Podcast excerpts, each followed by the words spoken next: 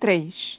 Evangeline É só quando chego ao outro lado da mansão do primeiro-ministro que sinto que consigo respirar. Antes eu poderia ter culpado a altitude, mas faz tempo que me acostumei ao ar rarefeito. Não, o aperto no, pe no meu peito é por culpa desses sentimentos inconvenientes e idiotas, sem mencionar a vergonha de sempre. Elane já conhece minhas lágrimas, mas isso não quer dizer que eu gosto de chorar na frente dela, ou de demonstrar qualquer tipo de fraqueza. Na frente de ninguém. Por mais brutal que fosse a corte Norta, eu a entendia. Era um jogo em que me saía bem, protegida por minhas joias, minha armadura e minha família, igualmente temíveis. Só que não mais. Eu não estava lá. Não o vi morrer, mas ouvi rumores suficientes para saber o fim que ele levou. E sonho com isso. Quase toda noite acordo com a imagem na minha cabeça. Volo Samus atravessando o campo de batalha, subindo na ponte, seus olhos escuros, vítreos e distantes. Jacos cantou para ele e o fez caminhar para a própria morte. Ainda me questiono se meu pai tinha consciência disso, se estava preso dentro da própria cabeça, vendo a beirada chegar mais e mais perto. Toda vez vejo o corpo do meu pai esmagado sobre um navio de Lakeland, o crânio rachado, dedos ainda se contorcendo, sangue prateado escorrendo por uma dezena de feridas. A imagem muda às vezes. Coluna quebrada, pernas torcidas, tripas expostas, armadura estilhaçada.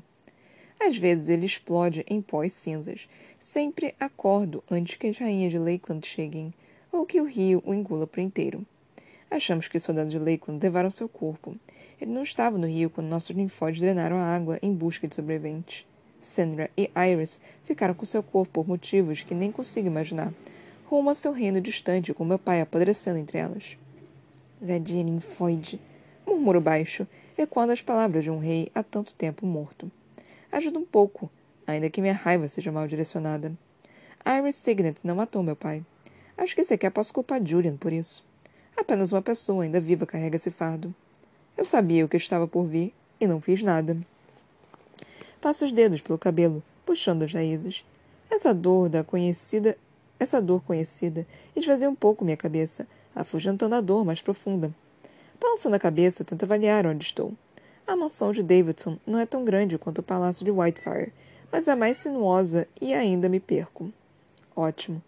Como o resto dos cômodos, este salão distante tem piso de madeira encerada, detalhes de pedras de rio e paredes verdes escuras. Um conjunto de janelas dá para a floresta densa de pinheiros que serve de sentinela para Ascendant. O sol desce a cada segundo que passa. Sinto mais do que escuto o tic-tac do relógio em uma mesa próxima. Certamente Pitolemos partirá antes do anoitecer. Nenhum piloto quer decolar das montanhas na escuridão. Como fui praticamente expulso do jardim de Carmadon e agora de meus próprios aposentos, deparo com uma escolha e duas formas de extração muito diferentes: a cozinha ou o ginásio. Meu coração pede comida.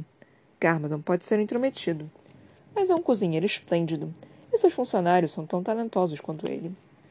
Infelizmente, a cozinha estará repleta de criados e talvez o próprio Carmadon esteja supervisionando seu próximo interrogatório disfarçado de jantar. Estremeço com o pensamento. Haverá algum tipo de evento de gala em breve, uma celebração, embora a guerra no leste esteja longe de acabar. O que vamos celebrar não sei, mas certamente será um espetáculo. Obra de Davidson, tenho certeza. Ele convidará representantes dos estados de Norta, tanto vermelhos como prateados, membros do seu próprio governo representantes da Guarda Escarlate que possam ser dispensados de suas posições. Alguns já vivem de lá para cá, mas aposto que ele vai tentar reunir o maior número de pessoas da aliança em um único salão. O primeiro-ministro adora a falsa imagem de uma frente unida. Vermelhos, prateados, sanguinovos iguais em objetivos e lealdade. Talvez daqui a uma década, zombo em silêncio. Ainda há muito a ser feito para transformar o sonho de Davidson em realidade. Lakeland continua no caminho, assim como Piedmont e Prairie. Há obstáculos demais para criar. Para citar. Me pergunto se vou participar disso. Se quero participar disso. Basta, Evangeline. Isso encerra a questão. Preciso ir ao ginásio. Meu cérebro está pilhado demais para fazer qualquer coisa além de bater em algo grande e pesado. As arenas de treinamento de Norta eram lugares estéreis. Paredes brancas, câmaras de vidro, trajetos com obstáculos acolchoados rígidos e perfeitos, com curandeza à disposição para tratar o menor dos ferimentos. A arena de treinamento em Ridge era parecida, embora ao menos tivesse vista para a paisagem ao redor. Eu passava horas nesses ambientes, treinando para atingir uma perfeição militar. Não é difícil voltar à velha rotina. Montfort prefere o ar fresco. Devem achar que é mais difícil treinar na terra e na neve. O complexo de treinamento da mansão fica perto do depósito de armas, composto por um conjunto de pequenos edifícios cercando uma pista circular que também serve de arena improvisada. Depois de vestir minha armadura leve, começo com uma corrida para aquecer. Os pinheiros lançam sombras compridas sobre a pista vazia. Quando vim aqui pela primeira vez, foi mais difícil do que imaginei. Me forçar a correr. A altitude afeta a todos e passei uma boa semana tomando água sempre que possível para evitar a desidratação. Depois de um tempo, acostumados, embora Elaine tenha levado um pouco mais, ela ainda precisa de muitos hidratantes e bálsamos para combater o ar seco. Agora mal sinto a pressão. Este lugar deixa qualquer um mais forte em vários sentidos. Depois de 30 minutos com o sangue pulsando em meus ouvidos, começo a andar e o suor resfria minha pele. Sinto calafrios. Eu me viro sentir um cobre distante e a adrenalina dispara em minhas veias. Apesar do meu orgulho, quase desato a correr. Rita Lemos, murmuro. Meu irmão avança pelo complexo com um disco de cobre encaixado no cinto. Um farol, uma âncora, pedaço de metal que significa que nunca vamos nos perder um do outro no campo de batalha. Ele usa hoje, não porque vamos à guerra juntos, mas porque quer que eu sinta sua aproximação. Quer me dar a chance de fugir. Range os dentes e firma os pés. Devo ao menos isso a ele. Tecnicamente, ele é rei agora. No instante que o crânio do meu pai foi esmagado no convés do navio, Tolle se tornou o rei Ptolemos de Rift, embora nenhum de nós jamais vai admitir. Ele parece uma sombra hoje, seu cabelo prateado penteado para trás, o corpo totalmente coberto de preto. Não são roupas de corte, tão pouco adequadas para viajar. Enquanto meu irmão se aproxima, percebo que está usando uma armadura de treinamento como a minha couro preto com detalhes prateados. Elástico o suficiente para se mover, mas firme bastante para suportar um golpe. Ele está pronto para o combate. Boa tarde, Eve, diz, a voz nem dura nem suave. Não consigo conter um suspiro frustrado. A essa altura, acho que deveria simplesmente carregar uma placa com não vou escrito. Está todo mundo me seguindo? Vocês estão se revezando? Está bem, Tolly. Esta é a sua chance. O canto de seus lábios se contorce revelando o impulso de sorrir. Ele lançou um olhar para as árvores. Viu Ren hoje? Ren? Riu com desprezo. Meu estômago se contorce com a ideia de enfrentar mais uma pessoa tentando me dissuadir da minha decisão. Ao menos a namorada de Tolley não vai insistir tanto quanto os outros. Não, não a vi ainda. Mas já passei por isso com Elane Carmadon. Acho que eles ensaiaram. Elane talvez. Carmadon com certeza. Tolley ri baixo, pousando as mãos do quadril. Sua postura se engrandece, destacando a largura dos ombros. Isso deixa parecido com Cal, apenas mais um soldado nesse grande confusão. Imagino que não tenham sido bem-sucedidos. Ergo o queixo, desafiadora. Não foram. Você tampouco vai ser. Ele não parece dissuadido. Não estou aqui para isso. Não? Tálida de ombros, como por tédio ou desinteresse. Não. Fico à procura da mentira, mas não encontro. Então, hesito e olho para o círculo de treinamento silencioso ao redor. Agora que paro para pensar, essa área não deveria estar deserta. Não é essa hora. Estamos sozinhos. Podemos fazer o que quiser. Desconfio que Davidson tenha algo a ver com isso, abrindo espaço para mim aonde quer que eu vá, dando à minha família uma chance de tentar mudar minha decisão. Eles não vão conseguir, digo a mim mesma. Não se deixa abalar. Meu irmão não se incomoda com meu silêncio, só começa a se alongar, contorcendo o corpo para flexionar os braços. Pensei em fazer um último treino antes, ele diz. Quer me acompanhar? Você sabe que meio que inventei essa tática. Minha mente retorna a Mare Barrow e ao ginásio na mansão Ridge. Lutei com ela diante de Cal e nos espancamos até ficarmos ensopados de sangue. Tanto para aproximar Calori e Barrow, como para fazer Barrow parar de ser tão idiota. Desconfio que meu irmão pense que consegue fazer o mesmo comigo. Que tática? Ele pergunta, arregalando os olhos em falsa inocência. Não deixe notar a maneira como seus dedos se contorcem. Eu e Tori já lutamos o suficiente para ele saber que ataco rápido, forte e normalmente sem aviso. Sorrindo, começa a cercá-lo. Meu irmão se vira para acompanhar meus movimentos, nunca me deixando ficar atrás dele ou fora de seu campo de visão. Se não conseguir convencê-los, espanque-os. Então você finalmente admite que posso derrotar você, Tori diz, inflando o peito. Para ganhar tempo, procuro qualquer metal na área. Não há muito, E minhas poucas joias não são suficientes para subjugar alguém como Ptolemos. Não foi isso que eu disse. Ele me observa com um sorriso típico dos Samos, com dentes lupinos e afiados. Tenho certeza de que sabe que estou buscando armas sem sucesso.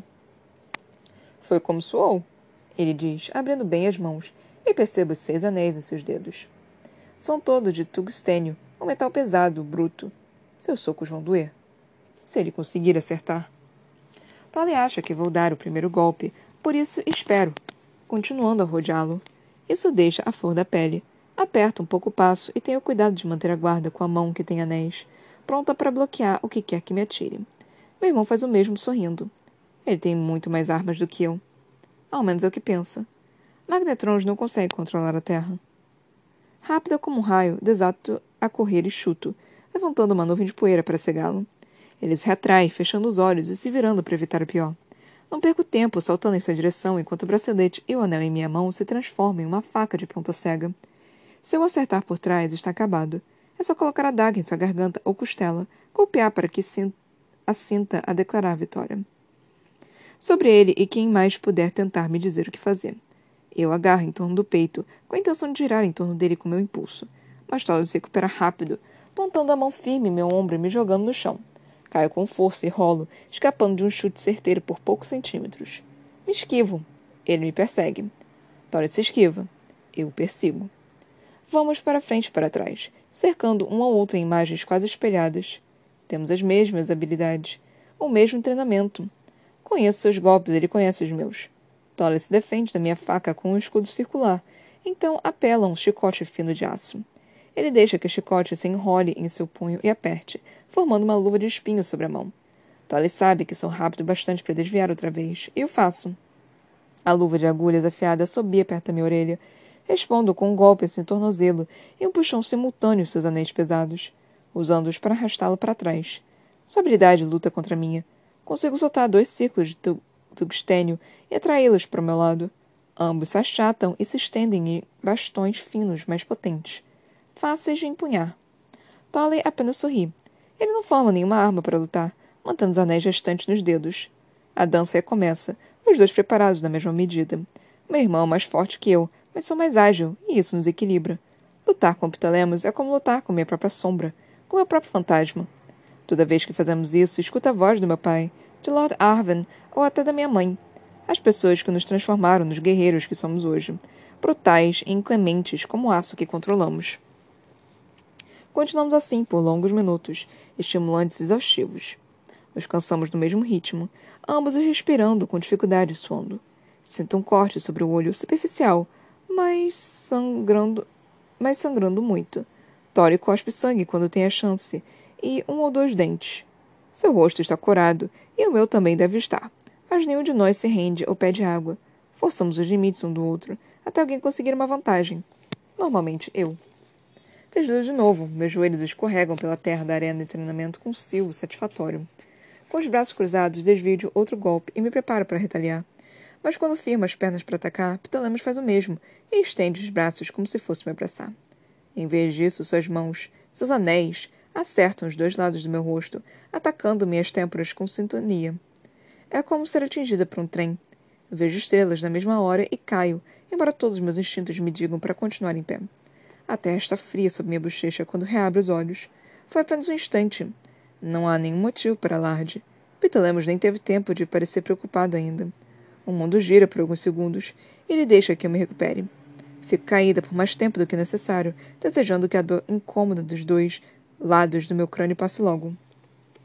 Vou mandar chamar em Ren. Ele diz, mas faço que não. Essa é uma tontura. Rangendo os dentes, me levanto, com cuidado para não tropeçar a dar a Tolly uma desculpa para buscar um curandeiro. Não preciso de mais ninguém me paparicando. Quase sirvo para meu irmão quando ele tenta me ajudar a levantar. Estou bem, viu? Não foi nada grave. Ele não precisa saber que sinto como se eu tivesse levado uma martelada na cabeça. Sem dúvida, os hematomas estão surgindo. Bom golpe, acrescento, ao menos para distraí-lo. E a mim mesma. A arena ainda gira ao meu redor. Tuxtênio não é brincadeira, muito menos nas mãos de um magnetron habilidoso. Tolly examina os anéis com uma expressão estranha, os lábios apertados. Um dos anéis é mais grosso do que o outro e mais pesado também. Ele gira em torno do dedo e suas bochechas assumem um tom prateado brilhante. Meu irmão não é exatamente do tipo que fala. Nenhum de nós foi ensinado a lidar com as emoções, apenas escondê-las. Ele não aprendeu essa lição tão bem como eu. Foi nosso pai que ensinou a você, não foi? Murmuro, virando de lado. movimento súbito faz minha cabeça rodar. As memórias vêm rápido demais. Tolly era o herdeiro dele. Naturalmente recebeu um tratamento diferente. Teve aulas com nosso pai. Treinamento, diplomacia. Ele preparou para liderar nossa casa e, mais adiante, nosso reino. Sim. Essa única palavra carrega tanto significado. A relação dele com meu pai era diferente da minha. Mais próxima. Melhor. Pitolamos era tudo que meu pai queria que fosse. Um filho, um guerreiro, forte, obediente, leal ao seu sangue. Sem falhas, como as minhas. Não é de admirar que meu pai o amasse mais. E meu irmão também o amava, apesar do que aconteceu em Archon. Eu me recuso terminantemente a chorar pela segunda vez hoje, por isso foco na dor lacinante em meu crânio em vez da dor em meu peito. De. Meu irmão me interrompe rápido, virando-me com força para olhar para ele.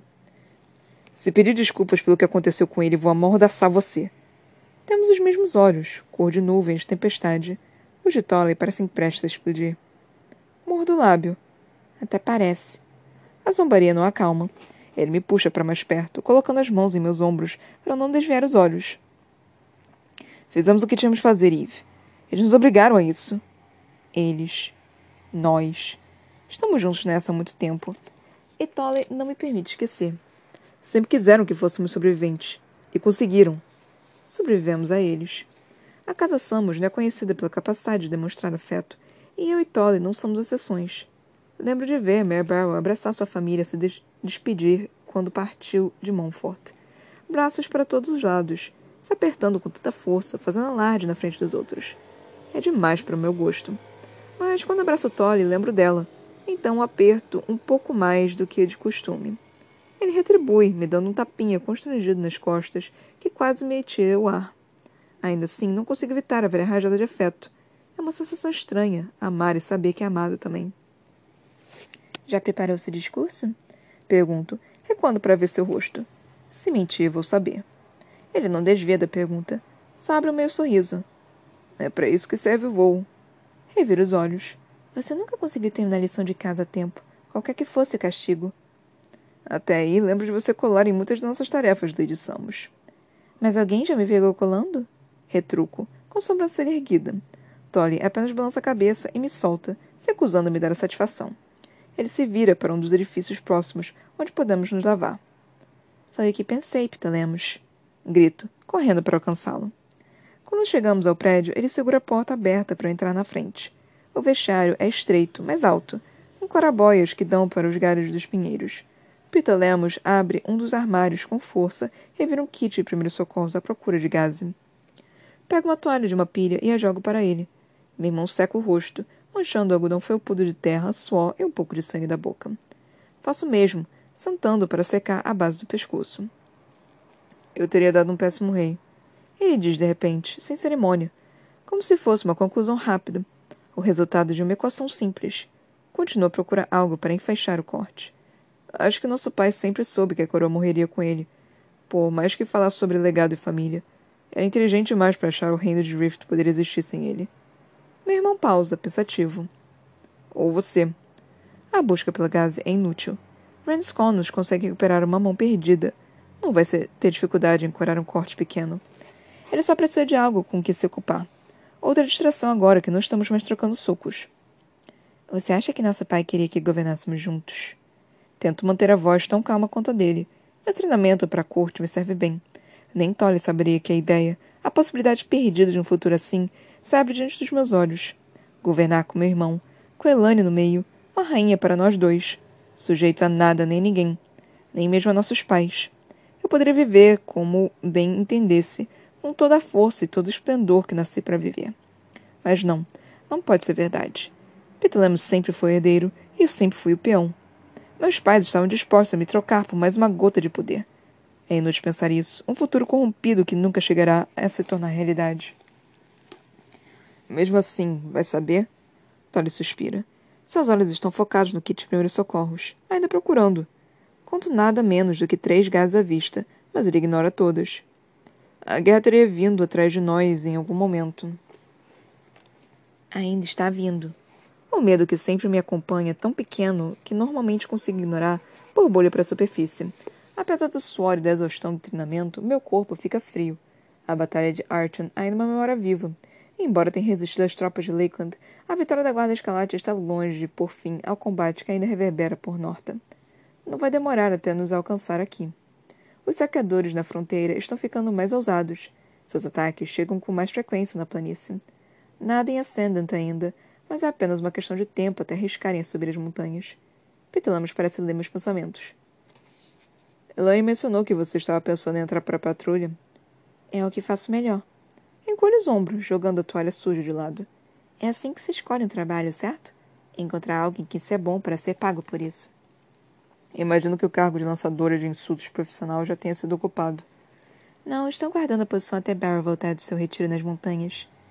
Rio com a ideia de Maryborough cumprimentando todos que chegam a Montfort com observação sarcástica ou um comentário ácido. Ela sem dúvida seria boa nisso. Peter Lemos ri comigo, mas meio forçado. Seu desconforto é óbvio. Ele não gosta quando menciona o Mare ou a família dela em geral. Afinal, matou um deles, e não há nada que possa fazer para compensar. Mesmo se meu irmão se tornar um corajoso defensor da igualdade vermelha, mesmo se salvar um barco cheio de bebezinhos vermelhos, ainda assim não equilibraria a balança. Devo admitir que me preocupo. Com a família Barrow e a General Farley. Devemos uma vida a eles. Embora Barrow tenha prometido nunca cobrar a dívida, não sei se os outros poderiam tentar algum dia. Nunca fossem conseguir. Petlamos um soldado tão bom quanto o resto de nós. E certamente parece um, em seu uniforme de treinamento. Ele combina melhor com armas e armaduras do que com coroas e adornos. Esta vida lhe cai bem. Espero. E você? Provoco. Meu irmão larga o kit de primeiros socorros rápido, contente com a mudança de assunto. Depois da abdicação, vamos todos estar no mesmo barco. O primeiro-ministro e seu governo não têm motivo para nos manter alimentados e abrigados se não formos mais dignitários. A patrulha não me parece ruim, Tori diz. Meu coração salta com a ideia de servir junto a ele, mas posso ver que não pensou muito nisso. Não preciso de decidir tão rápido. Por quê? Franzo o nariz. Antigos reis recebem um tratamento melhor do que antigas princesas? O título perdido não incomoda tanto quanto a mim. Ele ignora e me crava um olhar maroto, endiabrado quase. Ren é uma curandeira. Já tenho um trabalho garantido. Não preciso ter pressa. Pitalemos somos, dono de casa. Zombo. Meu irmão responde com um sorriso e suas bochechas coram.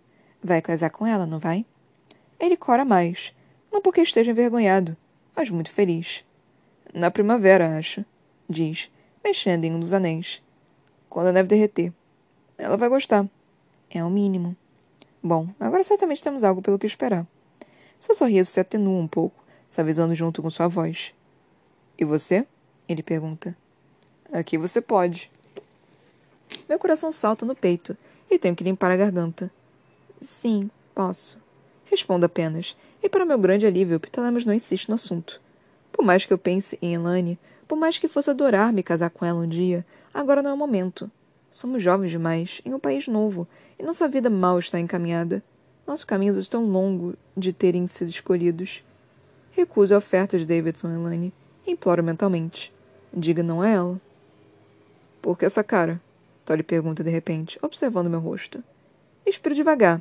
É o trabalho que me incomoda, para falar a verdade. Elaine diz que estou me escondendo. Bom, ela está errada? Vivo usando metal afiado. Sou meio difícil de passar despercebida. Retruco. Para enfatizar, aponto para o corte ainda sangrando em cima do meu olho. Meu irmão está longe de se dissuadir. Me fixa um olhar cansado que me faz gaguejar. É que eu não deveria ter que falar para o mundo o que sou. Só deveria ser. Como Pitolemos não é habilidoso em esconder emoções, tampouco em expressá-las, às vezes é simples demais. Direto demais. Faz sentido demais. Talvez daqui a um século seja verdade. Pessoas como você vão poder simplesmente ser. Mas agora, ele diz balançando a cabeça. Não sei. Acho que eu sei. Aqui é Montfort, um país impossível. Um lugar com que eu nunca teria nem sonhado alguns anos atrás, de tão diferente Norta, de Rift e de qualquer outra realidade em que acreditei antes. Vermelhos ficam ao nosso lado. O primeiro-ministro não tem por que esconder quem ama. Sou diferente, mas não tem nada de errado comigo. Thor inclina a cabeça. Parece que está falando do seu sangue. Talvez seja a mesma coisa, murmuro. Mais uma vez, sinto a velha apontada de vergonha. pela minha covardia de agora, pela minha idiotice de antes, quando me recusei a ver como meu antigo mundo era errado. Você se incomoda? Com você? Meu irmão ri. Eve, se alguma coisa em você me incomodasse, eu já teria dito. Não foi isso que eu quis dizer, murmuro, dando um tapinha no ombro dele. Ele desvia do tapa com facilidade. Não, Montfort já não me incomoda tanto. Não é fácil reaprender com as coisas simplesmente são, ele diz. Estou tentando tomar cuidado com as palavras. Fico em silêncio com pessoas estranhas para não falar a coisa errada. Mas às vezes eu falo, sem nem perceber. Concordo com a cabeça, entendendo o que ele quer dizer. Estamos fazendo o mesmo, combatendo velhos hábitos e preconceitos de melhor maneira possível. Bom, vale tentar. Você também, Eve. Já estou tentando. Tente ser feliz, quero dizer. Ele retruca, incisivo. Tente acreditar que isso tudo é real. Seria fácil concordar, fazer que sim e deixar que a conversa termine. Em vez disso, hesito, com mil palavras na ponta da língua, mil cenários se desenrolando na minha mente. Por quanto tempo? Sussurro. Por quanto tempo isso vai ser real? Ele sabe o que eu estou dizendo. Quanto tempo vai demorar para a Guarda Escarlate perder terreno e os estados de Norta implodirem? Quanto tempo até Lakeland decidir parar de lamber as feridas e voltar a lutar? Quanto tempo nossa paz vai durar? O serviço de patrulha é praticamente o exército de Montfort. Cada um recebe um uniforme, uma patente, uma unidade. Treina, marcha, cumpre suas rondas. E, quando chegar a hora, quando vier o chamado, luta para defender a República. Corre risco de vida para manter o país seguro. E Elaine nunca me pediu para considerar algo diferente quando pensei em me alistar na patrulha. Ela não vai me dissuadir disso. Devagar, transformo um bracelete em meu punho, mexo no metal para refletir a luz. Eu poderia facilmente fazer uma dezena de balas com ele. Você lutaria por este lugar, Ptolemos? Por Montfort e por nosso novo lugar no mundo. Eu lutaria por você. Sempre lutei e sempre vou lutar. A resposta dele é rápida, sem pensar. A minha também. Preciso te dar a carta.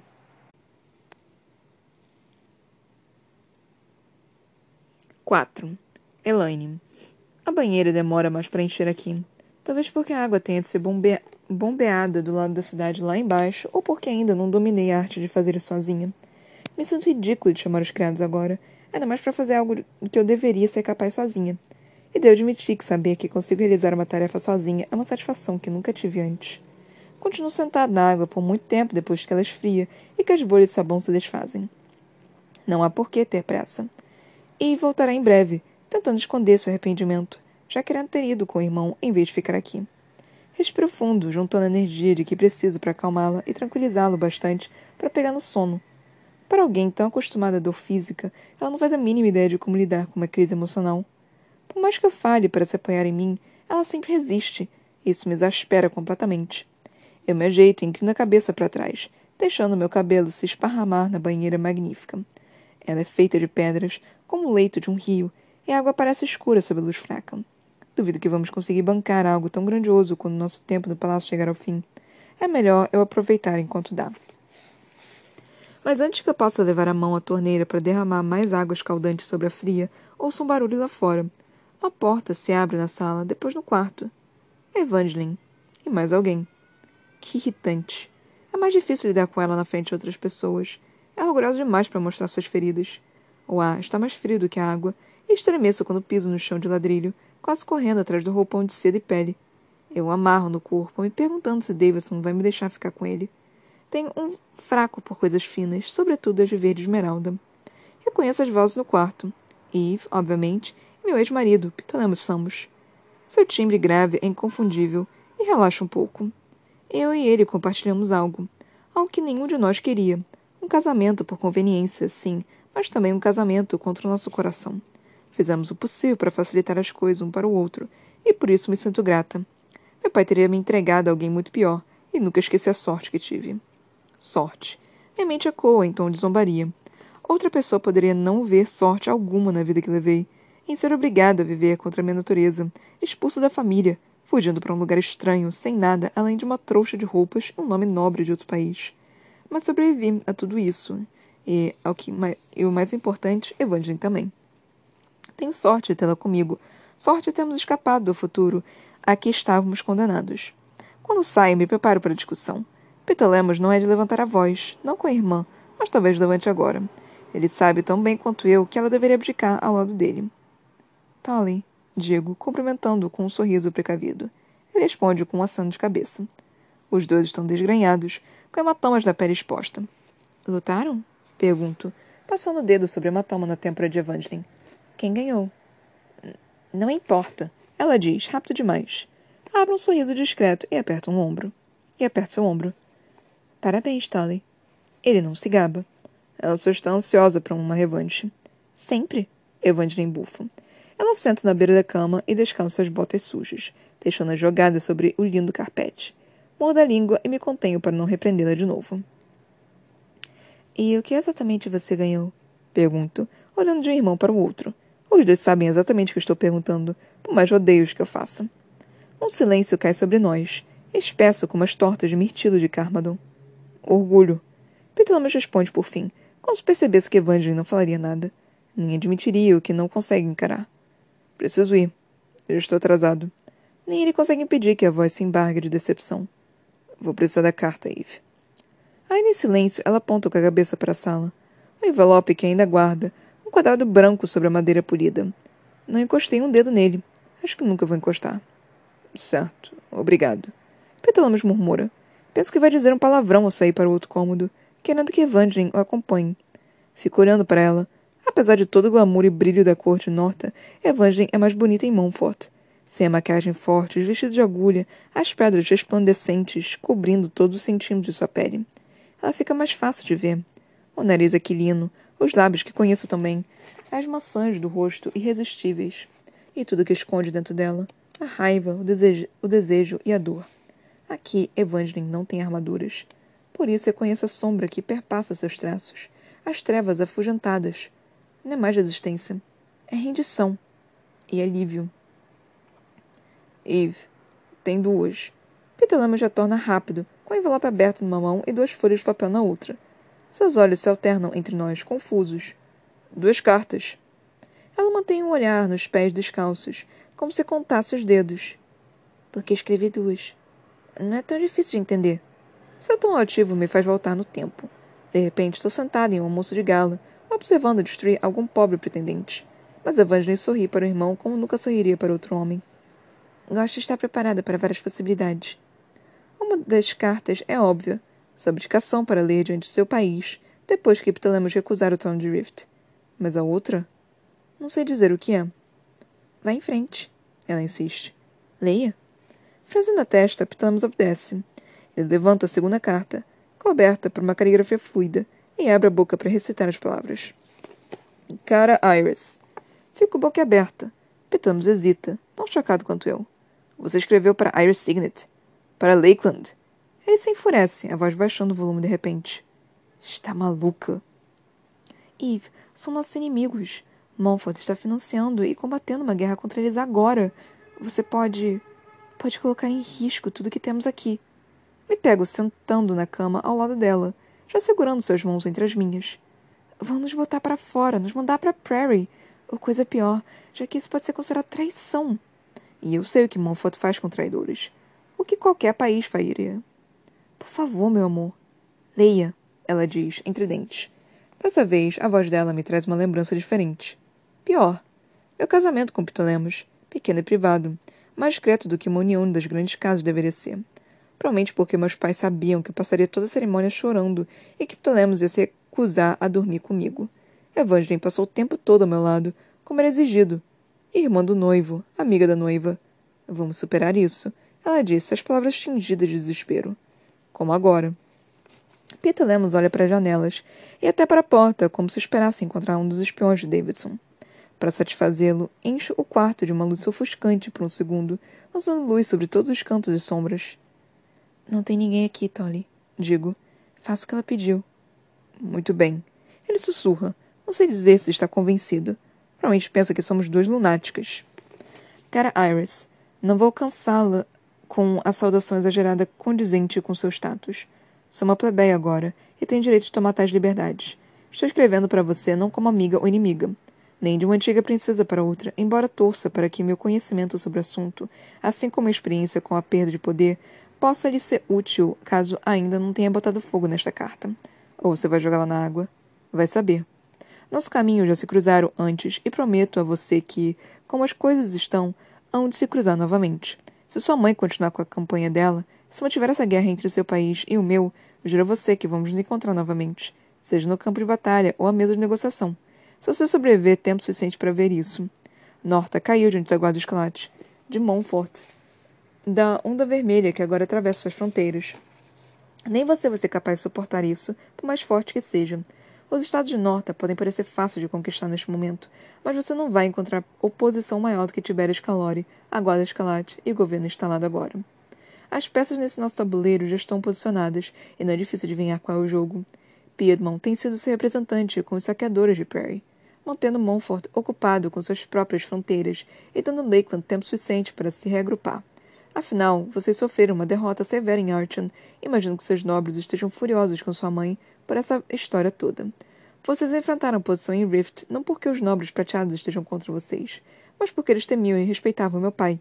Ele acabou morto em seu navio, não foi? Que mal entendido terrível. Rumores podem chegar longe, não é? E seu país, a religiosa, orgulhosa e abundante Lakeland, está cada vez mais perto do inverno. A colheita será em breve. Desconfio que estejam faltando muitos trabalhadores vermelhos. Quem vai culpá-los, se podem simplesmente atravessar a fronteira para buscar uma vida melhor para seus filhos? Você é maninfoide, Iris. É capaz de tripetar as marés, capaz de mudar as correntes. Mas esta corrente, esse curso veloz, não pode ser alterado. Eu entendo de metal, princesa, e sei que todo aço que não se curva está fadado a se quebrar. Se vocês valorizam seu trono, sua coroa e sua vida, vão considerar o que pode ser feito para proteger os três. A igualdade de sangue e novas leis, o mais rápido que conseguir redigi-las, são o único caminho para sobreviver a isso, e com pouco poder que ainda lhe resta. Evangeline Samos de Montfort. Enquanto Pitalamas fica encarando de olhos arregalados a estratégia ousada de sua irmã, o mundo se turva ao meu redor. Sinto um zumbido em meus ouvidos, abafando a voz dele enquanto relê trechos dos conselhos dela para pensar de Lakeland. Evangeline Samos de Montfort. Eu sabia que ela não teria mais seus títulos, mas ouvir isso, ver seu nome escrito de maneira tão simples, de Montfort. Ela realmente deixou para trás quem era e está aceitando o que podemos ser. Lágrimas brotam em meus olhos e suas mãos apertam a minha. Evangeline Samos de Montfort. Elaine Haven de Montfort. E a carta de abdicação? Digo com a voz tensa, tentando segurar as lágrimas. Ela cerra a mandíbula, mas abaixa a cabeça para admitir. Eu mesma vou ler. Toda a tensão dos últimos dias se desfaz, e sinto um peso ser tirado das minhas costas. Quase suspiro de alívio. Em vez disso, levanto um salto, o roupão girando em volta de mim enquanto me dirijo ao guarda-roupa. Que bom que já arrumei as malas! Já é crepúsculo, vermelho e frio, quando chegamos à base aérea entre as encostas Ascendant. Os pinheiros parecem estar voltados para nós, observando enquanto nós quatro saímos do veículo e pisamos no asfalto. Estamos muito atrasados, mas ninguém parece se importar. Nem Ptolemos, nem nossos pilotos ou nossa escolta de Montfort, nem mesmo Carmadon e o primeiro-ministro Davidson, que vieram se despedir. Eles se destacam em meio à multidão de criados. Carmadon com seu terno branco e o primeiro-ministro com seu sorriso inescrutável de sempre. Nenhum dos dois parece surpreso com a presença de Evangeline, como se soubessem que ela mudaria de ideia. Embora Ptolemos seja o primeiro a abdicar e ainda seja o herdeiro de Rift, caminha atrás de Evangeline, deixando que ela defina nosso ritmo. Ela segue rápido, ansiosa para acabar logo com isso. Definitivamente parece uma princesa. Seu traje de treinamento, rasgado, foi trocado por uma calça de couro preta, um casaco combinando e uma capa prateada que ondula com mercúrio líquido.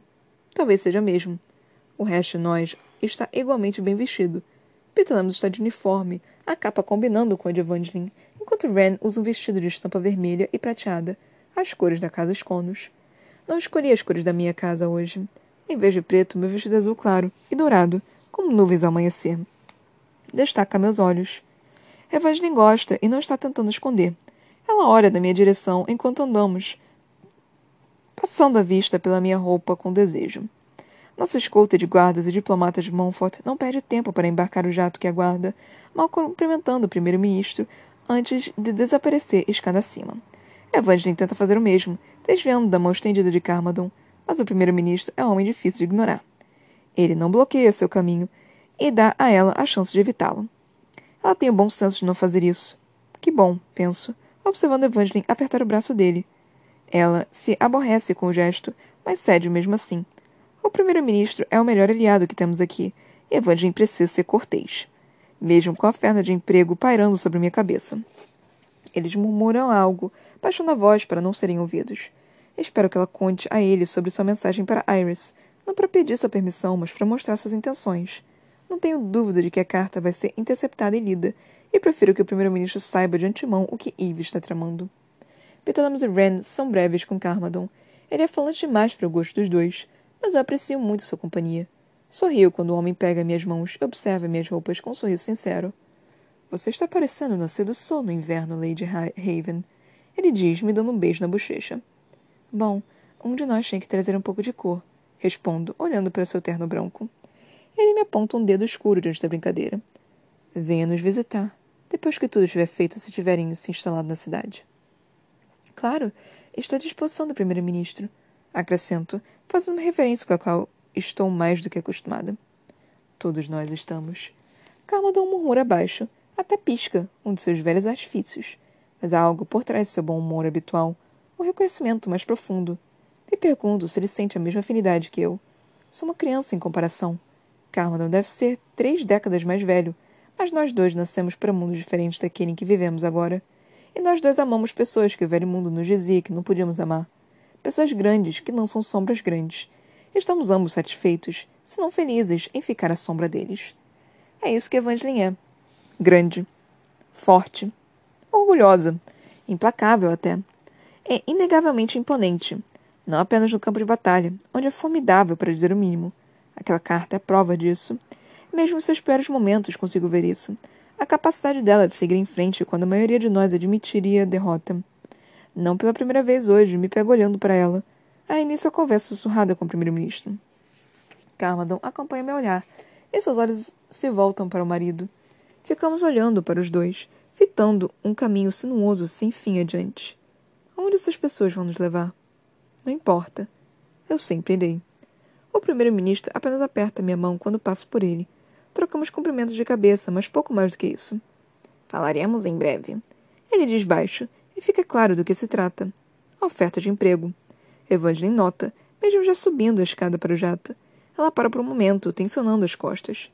Sua capa metálica ondula com a superfície de um, um lago perturbado. Em breve, ecoou para o primeiro-ministro, ao menos para ser gentil. Na verdade, eu queria dar um empurrão nele por ser tão indiscreto. A última coisa que preciso é mais tensão com Evangeline a viagem vai ser difícil o suficiente.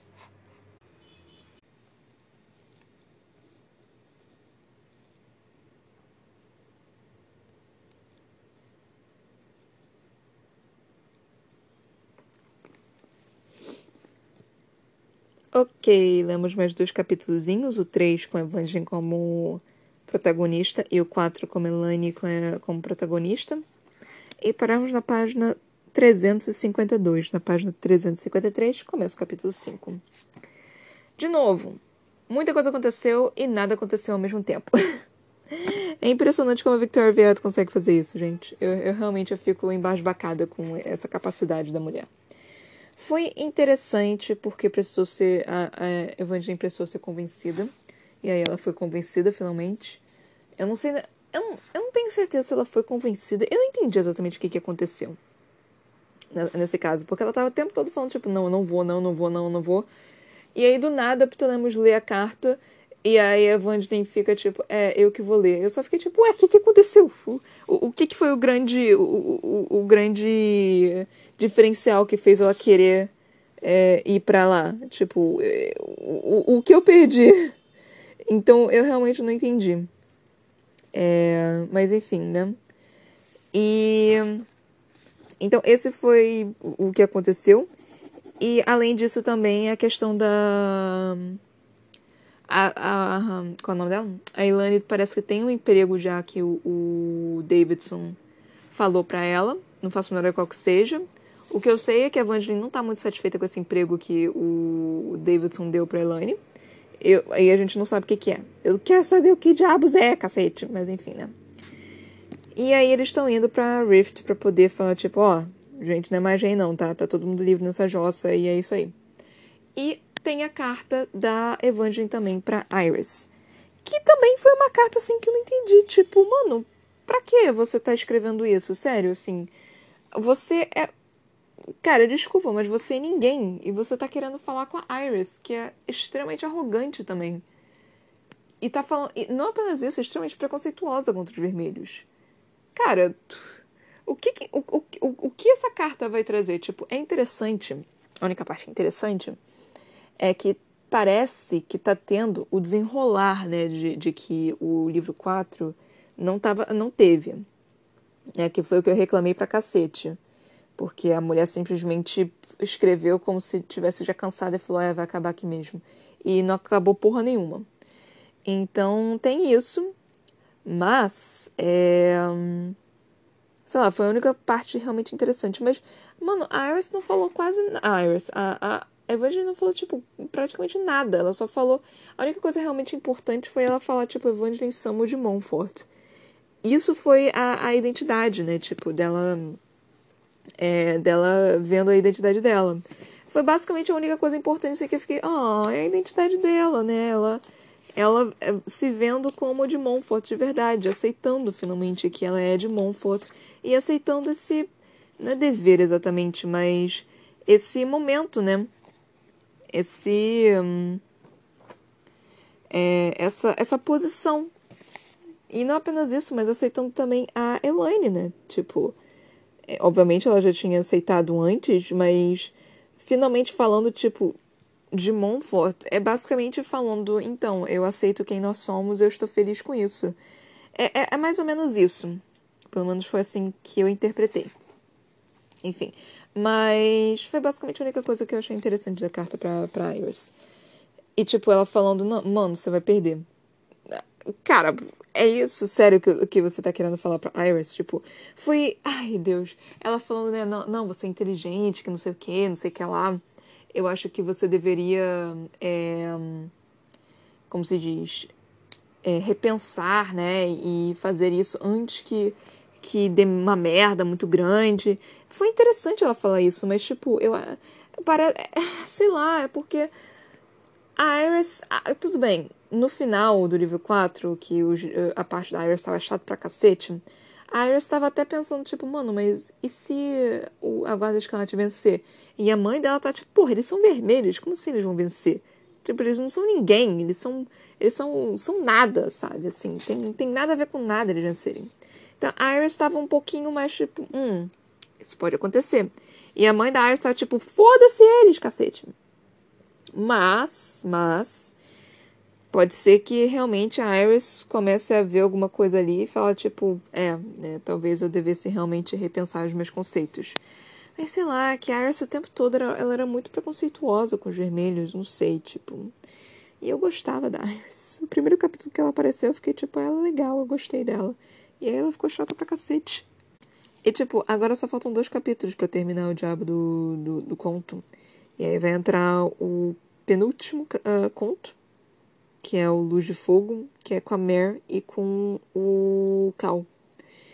Que eu quero ver o que, que vai acontecendo. Tipo, obviamente eles devem ficar juntos, assim. Eu estou contando que eles fiquem juntos, né? Porque não é possível. É, a Victoria Veado já me deu um tapa na cara por não fazer eles ficarem juntos no livro 4, que assim. Que eu já não queria que eles ficassem juntos, mas aí você não me dá a única coisa que eu esperava que fosse acontecer. Eu fiquei tipo, ai, eu te odeio. Então isso não foi nada nem um pouco agradável. É... E, sei lá, eu não sei mais o que falar. Assim, a questão é, o livro é interessante. Ele é interessante, porque, né, ele tem todas as questões e, por enquanto, o, o mundo que ficou para trás foi o melhor conto. É que, assim, de novo, a história é interessante, mas a forma que essa mulher escreve torna não tão interessante. Isso, isso, tipo, me deixa muito triste. Isso realmente me deixa muito triste. Tinha tanto potencial. Era, era, tinha tanto potencial. Tinha tudo para dar certo. Mas enfim, né? E assim. Tinha tudo para dar certo. Eu, eu, eu, tentando procurar as palavras, fiquei quieto por um segundo. Tinha tudo para dar certo. E ela tava dando um desenrolar assim que tava meio que. Caralho, ok, isso tá acontecendo. Só que o problema é que ela não conseguiu fechar bem. ela fez. Um, ela fez um. Assim, ela fez um bom trabalho. Eu não posso falar que ela não fez um, um bom trabalho. Ela fez um bom trabalho. O problema é que o, o fim foi muito ruim. Foi muito corrido. Tipo, de novo. O plot twist do Maven, na verdade, de ser o, o vilão da história, eu achei fantástico, mesmo sabendo que isso ia acontecer. Mas ele conseguiu me enganar durante o primeiro livro inteiro, foi fantástico. A morte do bebê foi muito bem retratada também. É... Então, ela, ela sabe escrever, sabe? Isso que mais me irrita, ela sabe escrever direito. Ela só é incompetente. Desculpa, Victoria Verde, eu gosto de você, eu juro que eu gosto de você. Você fez um bom trabalho. Mas o último livro me fez, assim, ficar completamente desgostosa você. Eu adoro essa palavra, desgostosa, mas enfim. E, sei lá, parece que esse capítulo, né, tipo, esse, esse conto é meio que um, como se diz, um, um gancho pro próximo, qual é o nome? Pro próximo conto. Parece que, né, realmente está tudo conectado. Obviamente está tudo conectado, mas assim, é, me parece que vai, como só tem mais dois capítulos para serem lidos, me parece que esse capítulo, esse, esse conto, vai se conectar com o. Qual é o nome? O, o próximo conto. Ah, outra coisa interessante. E tem uma coisa que eu, que eu leio e eu esqueci, tô esquecendo de falar. Desde que eu comecei a ler esse diabo desse livro. Esse, esse livro não, essa saga. É engraçado que a forma que, que os prateados utilizam também para é, falar que tá com vergonha é corar. Corar automaticamente te vem com vermelho. E é, é meio bizarro você utilizar isso para uma pessoa que tem sangue prateado. Eu acho que deveria ser inventado uma teria inventado uma palavra melhor. Porque eu acho que corar para uma pessoa que tem sangue prateado, você não fica prateado de verdade, você fica pálido. Você poderia, tipo, ter dito, ah, ficou pálido de vergonha, alguma coisa assim. Ou ter inventado uma palavra simplesmente pra, pra, pro, pro corar de, de prateado, porque não faz sentido você colocar corar eh, pra, pra uma pessoa que, que é prateada, sabe? Que tem sangue prateado. Você fica branco, você fica azul, sei lá, você fica preto, não sei. Preto não vai ser, né? Fica branco, fica azul, fica preto. Preto? Talvez, não sei. Eu não sei como é que é uma pessoa prateada, como é que eu vou saber. É. Aí. Isso era uma coisa que estava me incomodando muito quando tava lendo. Tipo, ah, não, ele corou. Tipo, ele não tem como corar. Ele tem pele. Ele é, tem sangue prata, gente. Então, isso era uma das coisas. E outra coisa foi em como a Evangeline tá falando da Mer. Eu achei isso bem legal. E o Pitolemos, né? Tipo, cara, ele matou o irmão da Mare, né? Mas, e ele ainda tá meio que desconfortável, mas dá pra ver que ele não tem nenhuma. nenhum. Um, um evil intent, nenhuma, nenhuma intenção ruim pra Mare. Parece que ele só, tipo, ele não sabe muito bem onde pisar. Por isso, simplesmente, tipo, obviamente, né? Porque, né, ele matou o irmão da Mare, que é o melhor personagem dessa jossa dessa saga, e matou ele. Mas enfim, ah! É, bati no meu joelho. Mas aí, tipo. Eu não sei, eu não gosto disso, mas eu ao mesmo tempo. É porque eu gosto do Pitolemos. Eu, eu acho o Pitolemos um personagem interessante também. Eu, eu, não, eu não odeio ele por ter matado o Shade. Eu realmente não odeio ele, eu já perdoei ele no meu coração. Eu só, sei lá, eu, eu, eu gostaria de ter mais dele assim com a Mare, talvez, e de ter um perdão, alguma coisa do tipo. Sei lá. Eu tô, eu tô louca, gente. Eu tô perdoando. Eu tô perdoando esses personagens com facilidade demais. Eu perdoei o, o Maven umas 50 vezes também. Acontece uma merda, eu fiquei tipo, caralho, não dá pra perdoar não. Eu já fiquei tipo, tá, eu continuo gostando dele. Eu não consigo perdoar ele, mas eu continuo gostando dele. Eu odeio esse homem, mas eu amo esse homem. Então, Maven foi mais ou menos essa relação de amor e ódio que eu tive com ele. Mas enfim, né, gente? Acho que é isso que eu tenho para falar. Vamos ver como é que vai terminar esse conto. É... Faltam. Terminando desse conto, vão faltar dois contos pra gente ler. E é isso, a gente vai terminar. É uma pena que o próximo conto ele foi separado, ele foi escrito da mesma forma que os livros. Então eles têm capítulos que são longos, mas não tão longos. Eles são longos que, tipo, ele é longo e fica curto demais para ler em um episódio só, mas se ler dois fica grande demais para ler em, em, um episódio só. E eu quero bater na Victoria Aveyard por causa disso, porque ela conseguiu separar bonitinho todos os outros capítulos de forma que eu podia ler pra cacete. E aí ela faz saca sacanagem comigo. Enfim, né, gente? Que, temos que aceitar. É isso, então, muito obrigada por ter me ouvido até aqui. Até a próxima. Beijinhos e tchau, tchau.